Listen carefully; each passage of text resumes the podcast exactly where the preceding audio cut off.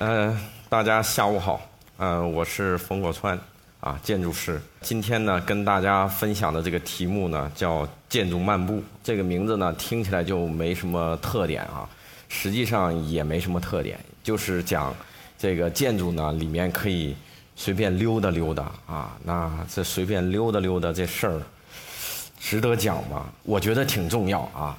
为什么呢？因为我认为这个随建筑里面。啊，漫不经心的这种溜达呢，它带着一个很宏大的词儿在背后啊，这个词儿叫自由。这张画呢，大家一看啊，大概能有点感觉，这其实就是一个商业街嘛啊。这个拱廊街呢，大约是出出现在十九世纪上半叶的时候。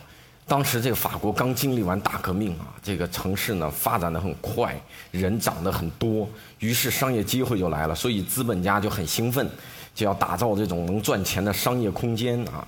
这个打造的时候呢，就想出了这么一个办法，就是把原来室外的一个街道，把它盖上一个玻璃顶盖儿，这样的话呢，刮风下雨都不怕啊。这里面呢可以一天到晚的在里面逛街。你要知道，以前的巴黎其实地面经常是很泥泞的啊，而这里面呢很干净啊，所以呢这样的话，这个空间我们就看到它是一个非常好的一个商业性的空间。那这个空间跟自由有关系吗？跟自由没啥关系啊，这个当然是资本投资用来攫取利益的啊。但是呢，在这个某些人看来，这里面就有别的机会了啊。这个人呢后来被。哲学家本雅明挖掘出来啊，这个人就是波德莱尔，他是一个诗人。本雅明呢发现波德莱尔的诗里面提到这个拱廊街太有意思了。本来这个空间是忽悠你去消费的，结果呢有一批波西米亚人，就是穷困潦倒的艺术家，整天在那里流连往返，无所事事。但是这些人呢坚决不消费，啊，所以他觉得这太棒了，这不就是自由吗？就是这个空间预设你干什么，然后你去了。你干了半天之后，就是没干他希望你干的那件事儿，你把别的事儿都干了。那作为一个建筑师，我当然很容易就想到说，那我们如何避免别人来我这儿不按我设计的意图使用这个建筑，是吧？我一定要把它弄到我设定的这个陷阱里面啊，不要让它逃逸出去，是不是？但是呢，我的这个知识分子的立场呢，又教育我不应该这样干，因为还有什么比自由更重要的呢？所以呢，作为一个建筑师，你就会很矛盾。一方面你想设计别人的生活，一方面呢，你又渴望让别人通过你的建筑获得自由。那在建筑师中呢，就有很多建筑师做过这样的努力。大家看到屏幕上出现了一个烂尾楼的图片啊，这个烂尾楼呢，是一个法国的建筑师叫科布西耶他画的。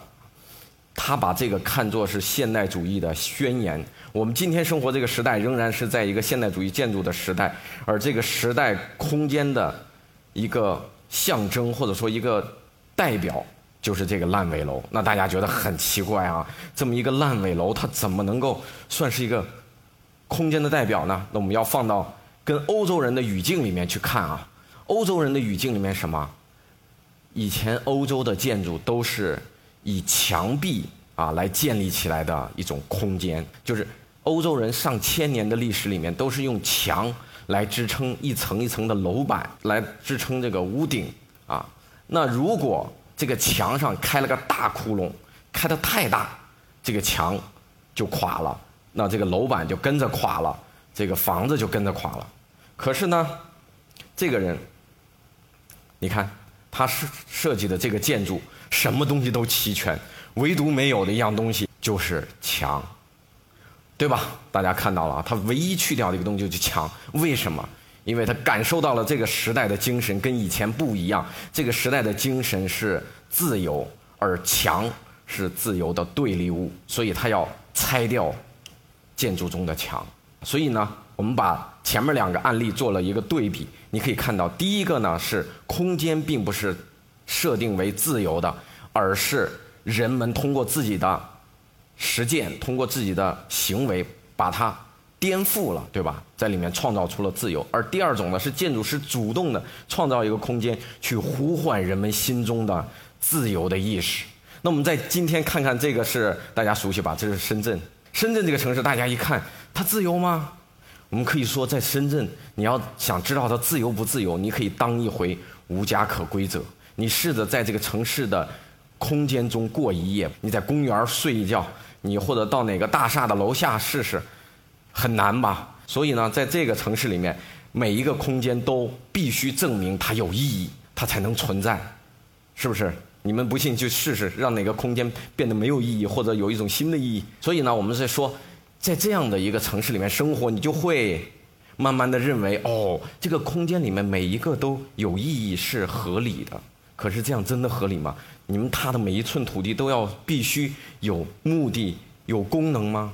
这个是一个问题啊。好。那带着这样的问题，我们来看一下我们这个团队做的一系列的尝试。先看的这一个案例啊，大家一看这张 Google 地图，能看到上面有两个建筑啊，有一个是方块儿，啊，那个是一个档案馆，然后旁边呢有一坨模模糊糊的东西，不知道是什么，那个是我们设计的一个房子。我想用这张 Google 地图让大家看到这两种建筑完全不同的态度。这个方块的房子啊，它呢。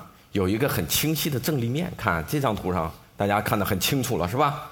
哎，你你想想，这个房子它是不是只有一个面给你观看啊？只有那个靠靠向街、朝向街这一面的那个面给你看，而且呢，它为了让你看清楚，它还留了一定的距离，这个距离可以经常被称作广场这样的东西啊。所以呢，我们就发现，在中国的公共建筑呢，有一个标准的语法，这个语法就是。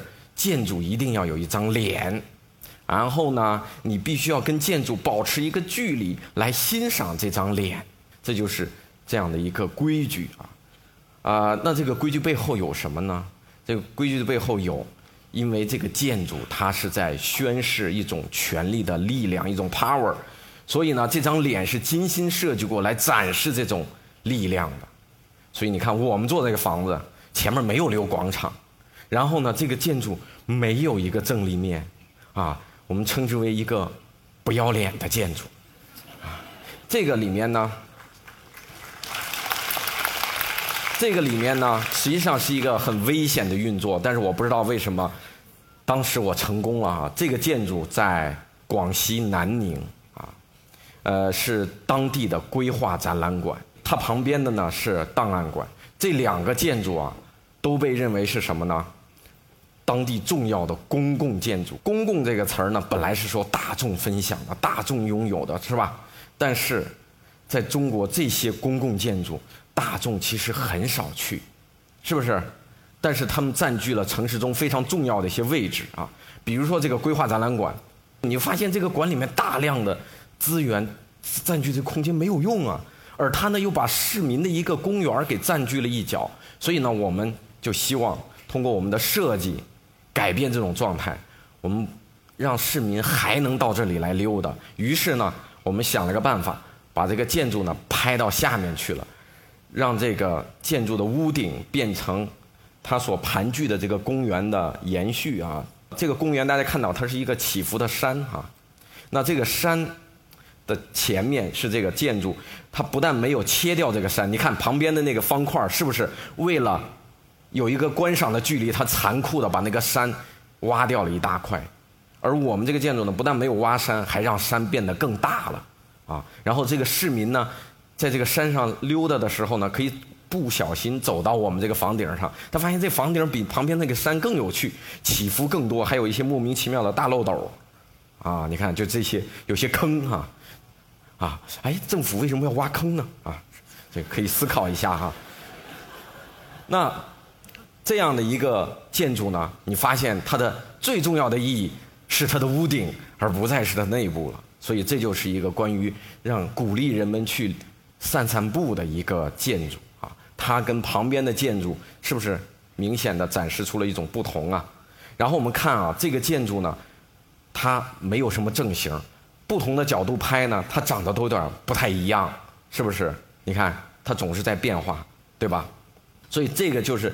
为了打破它有一个正立面啊，一种静态的对权力的一种膜拜的这种逻辑啊，让变成一个鼓励你去漫游，因为你一走这个房子就在变，一走就在变，哎，你觉得特别有意思啊。最后呢，大家走来走去都没发现这个房子门在哪里，这我们就达到目的了，对吧？反正这个建筑它也不够公共嘛，那干脆就让它的门消失吧。接下来一个呢，是我们在深圳做的一个城市设计啊，但是很遗憾，这个城市设计并没有被它的甲方万科看中啊。这个城市设计在哪里呢？呃，离我们这儿也不远，在刘仙洞那个地方。刘仙洞那里呢，万科搞了个巨无霸的大项目啊，然后呢，我们就被请去做了一下它的城市设计。然后我们就说啊，在这个城市里头，深圳这个城市特别不适合遛弯儿。你见过有多少人沿着深南大道溜达的？很少吧？虽然深南大道是深圳最重要的一条路，但是你没事沿着它溜达吗？有病啊，是吧？因为这个城市它不是为诸位的脚设计的，它是为车轮设计的，它是一个汽车的城市。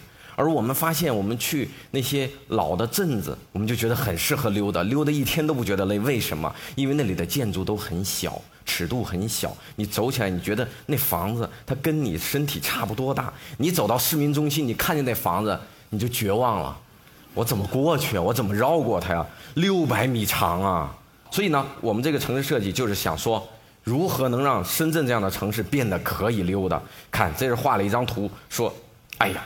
这些高楼落在地上，我们人能走的就是高楼中间那点缝隙，所以这个城市让我觉得我我被排斥了。而如果把这些高楼都举起来，把底下打开，是不是我们就可以畅游这个城市了？这个就是一个基本的想法。但是畅游还不够有意思，它还应该像小镇一样，有很多小建筑，我可以随时的走进去啊。那所以呢，就是要把它抬起来。那于是按照这样的一个逻辑去做这个。城市设计的时候，我们先做一件事儿，白色的是道路啊，然后大家看到地块中间那个黑色的、绿色的都被切开了，那就是说我们要把这个地块切碎，要让人呢能够走进去。但是走进去，不希望它跟城市的人行道一样。城市人行道什么样啊？城市的人行道都是笔直的，你一眼就看到头，你还想走吗？你盯着一个几公里长的人行道，你肯定没有走的欲望。所以呢。这个中间走的路应该是蛇形的啊，曲折的。这样的话，你总是不知道前面会出现什么，它会吸引你走进去，对不对？但是如果你赶时间，没问题，你沿着旁边外面的这些啊城市的人行道去走嘛，那个是一个效率型的道路。而中间地块中间的道路是什么？是给那些游手好闲的、无所事事的人遛弯儿的地方。而且我们要不断的给他们一些惊喜啊。怎么样的惊喜呢？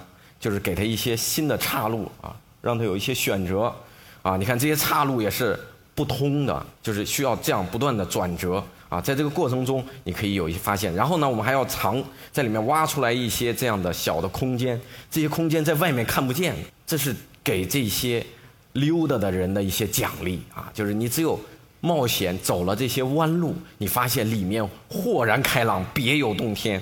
然后呢？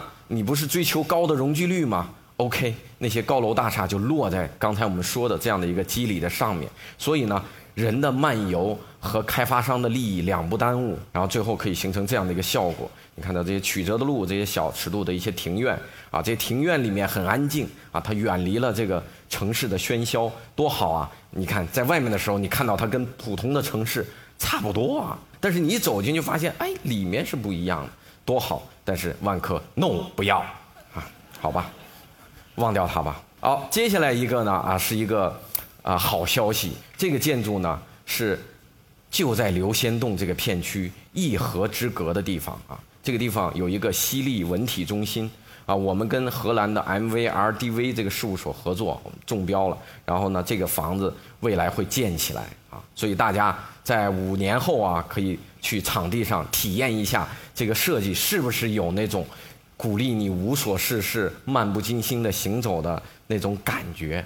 这个建筑呢，你看它的一个最基本的一张图，大家看这个图有点抽象啊，但是你很清晰的看到了一个巨大的箭头。这根箭头是什么？是说把刘仙洞刚才我们说的万科那个场地上的那些人，因为他们没有漫游的机会了，万科选了一个 so boring 的一个 project 是吧？所以。那边没机会了，我们画了个巨大的箭头，来这边吧。这边有什么？看见那个绿色的一角了吗？那个叫做螳螂山森林公园，它连着阳台山，那是深圳最大的一个森林公园。所以你只要从我们的场地穿过去，你就可以找到这个非常庞大的一个开放的一个郊野公园去体验一下爬山的乐趣。所以，这个呢，你发现，哎呀，这个建筑师做设计还可以这样想。他不是想说人们如何来到我这个场地里，如何使用我这个建筑，不是他想的是如何把我这块地切开，把我切开，然后去成就周围的这些人。所以这个是一个很有意思的想法。而南山的区政府呢，还颇有这个眼光，就选择了这个方案啊，是吧？对。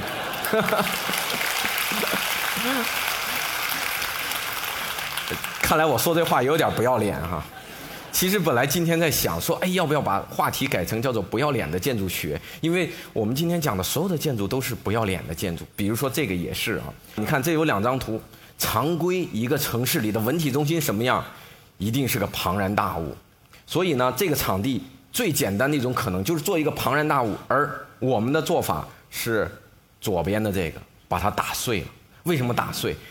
因为庞然大物的时候，它搁在这里就是一个几百米的障碍物。你绕它绕得很心烦，而打碎了以后，你里面有很多的小路径可以走，对不对？而且呢，一个大房子场坐在场地上，就会形成一些大广场。这大广场没有什么区隔，于是跳广场舞的大妈，他们的势力范围会越来越大，越来越大。我们那些柔弱的打篮球的青年，他们去哪里啊？所以呢，我们的建议是做成分散的，于是场地里有很多大大小小的空间，所以这就是一个帮助大家找到各自的位置的一个方法啊。那光是这样还不够，我们在城市里面看到遍地都是那些什么街心公园啊、小的绿地啊等等，但是这些地方也很无趣啊。所以呢，我们要给愿意来这里溜达的人一些奖励。所以我们设计了一些小小的成人玩具，看到吗？这些画面上这些其实有很多页，但是主办方说不要都讲了。你要光解释这些玩具，你这半个小时不够用，所以很遗憾，我只能拿一张出来，大家看一下它有什么感觉。首先，它是不是长得各不相同、歪瓜裂枣、各式各样，是吧？而且它没有明确的使用功能，就你看到它的时候，你不知道它是干嘛的，所以你得去试一试。这就是一种鼓励你去参与到其中，你去发挥你的想象力，去使用它，创造性的去使用它的这样的一些玩具啊。它不是一个滑梯，简单的啊，就是滑，用来滑的，不是这样。它是一些莫名其妙、看上去搞不清楚在干嘛的东西。然后我们的那个讲解的这个文本里面也是截取了很多像电影镜头一样的画面，就是告诉你，这里面没有什么地方是你要。站下来，然后去欣赏这个建筑壮观的或者优美的那个造型的东西，没有，这里面只有漫不经心，对吧？不小心一抬眼看到的那个瞬间的画面，看到没有？这些全是瞬间的，这些构图都是非常随意的，是吧？这种瞬间就是波德莱尔在他的诗篇里歌颂的，也是被本雅明发现，然后认为是现代性中非常有意思的一个特点，对吧？干嘛都要去追求永恒呢？为什么不能都是些瞬间呢？于是呢，你看这一组房子看上去东倒西歪的、歪歪扭扭的散落在这里，是吧？它没有一个规整的秩序，所以人们走进去的时候就觉得你没必要把它当回事儿嘛。你看这些房子都放的这么随意、这么不正经，那我们用的时候也不用很严肃的使用它吧。然后你看到这里面最显眼的是什么？是路径。其中，比如说有一条红色的路径，是不是？这条红色路径一会儿爬高啊，从房顶上过去了；一会儿呢，又钻到房子里面了啊；一会儿呢，又绕到桥的上面等等。他转来转去，所以这个人在这上面跑步的时候，他就很有乐趣啊。一会儿他跑着跑着跑到室内去了啊，还看到室内的人在干什么。然后一会儿跑跑跑又跑到室外等等啊，是有这样的一些乐趣。好，接下来一个案例呢，是一个。图书馆的案例啊，啊，这个案例呢是我们参与这个上海图书馆的一个竞赛啊，然后嗯就什么也没得着啊，就铩羽而归。这个竞赛呢是关于我们的观点呢是关于在一个知识的殿堂中，人要不要那么严肃的问题啊。我们看到啊，在国家图书馆看到吗？北京的国家图书馆里面是这样一个情况。哇，真是知识的圣殿是吧？然后你在这里面就觉得自己好渺小啊，然后就是不敢不敢作声是吧？老老实实假装在看书。但是呢，也有这样的图书馆啊，你在里面的时候，你坐在沙发上，还有些图书馆干脆给你弄张床，还可以在上睡觉。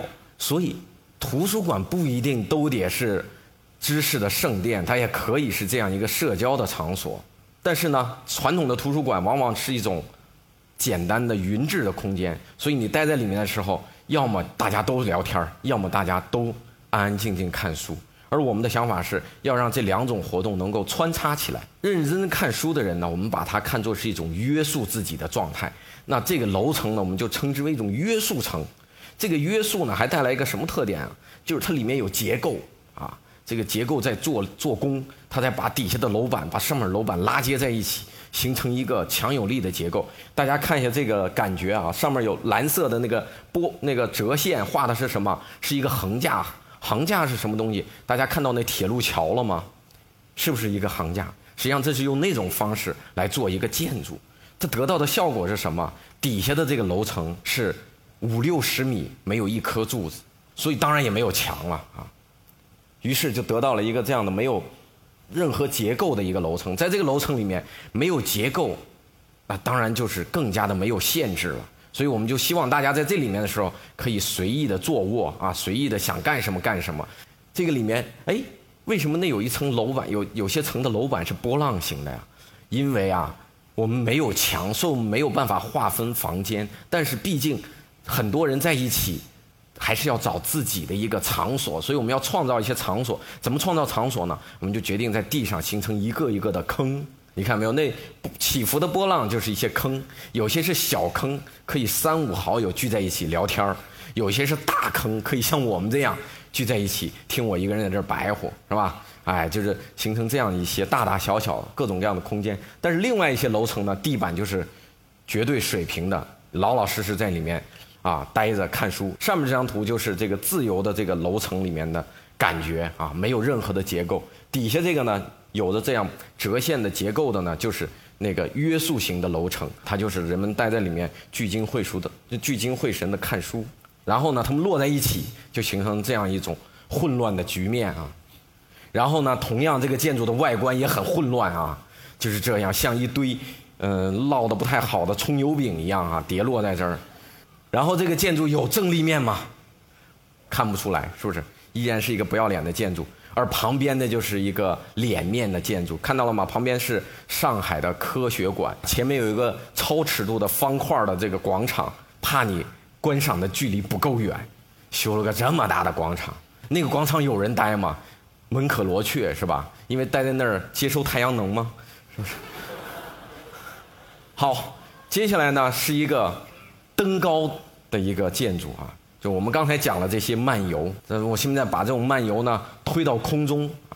这个项目呢是在深圳啊，它是在深圳的坂田那个地方，但是很遗憾啊，这个投标呢就无疾而终了。那这个建筑呢是一个两百米的超高层，然后这个这个公司他说我们呢是做公园的，做生态修复的，所以呢我们希望我们这个建筑呢就是我们这个。公司的一个最好的宣传品，那我觉得，那你这个房子就应该是一个公园，向市民开放的，市民可以顺着你这个室外的表面爬上去啊，一直爬到顶。爬到顶的时候，你已经累得不成人形了，于是呢，给你一个奖励，看见没有？那个大的玻璃盒子，里面呢有吃有喝，啊，你可以在那儿补充，补充够了以后，你再原路返回吧。这是开玩笑的啊，其实有电梯。你看到吗？这个建筑的外表面上有很多的路径啊，它有不同的选择，而且这些路径呢有各种各样不同的形态，它们并不都是楼梯或者简单的坡道，它有一些呢就是像人工的地形一样，是一个斜坡啊，是一个草坡，你可以躺在这个草坡上晒太阳啊。这样的一个建筑对人有帮助吗？其实对里面的人也有好处啊。其实它在给里面的人遮阳，对不对？其实我们一个大楼啊，空调主要的能耗。浪费在什么地方？浪费在给我们的那个玻璃幕墙降温。不信大家去摸一摸那个玻璃，非常烫手啊。所以呢，如果你做这样的一些阳台、一些平台，它实际上就把这些阳光挡住了，所以室内的光线更柔和，里面的办公环境更舒适，而且你看出去都是绿色的，都多好啊！所以既对自己有好处，又对城市有好处。这个建筑呢，一看啊，诶，这个图怎么画的这么简单呢？因为这个建筑最后没有被选用啊。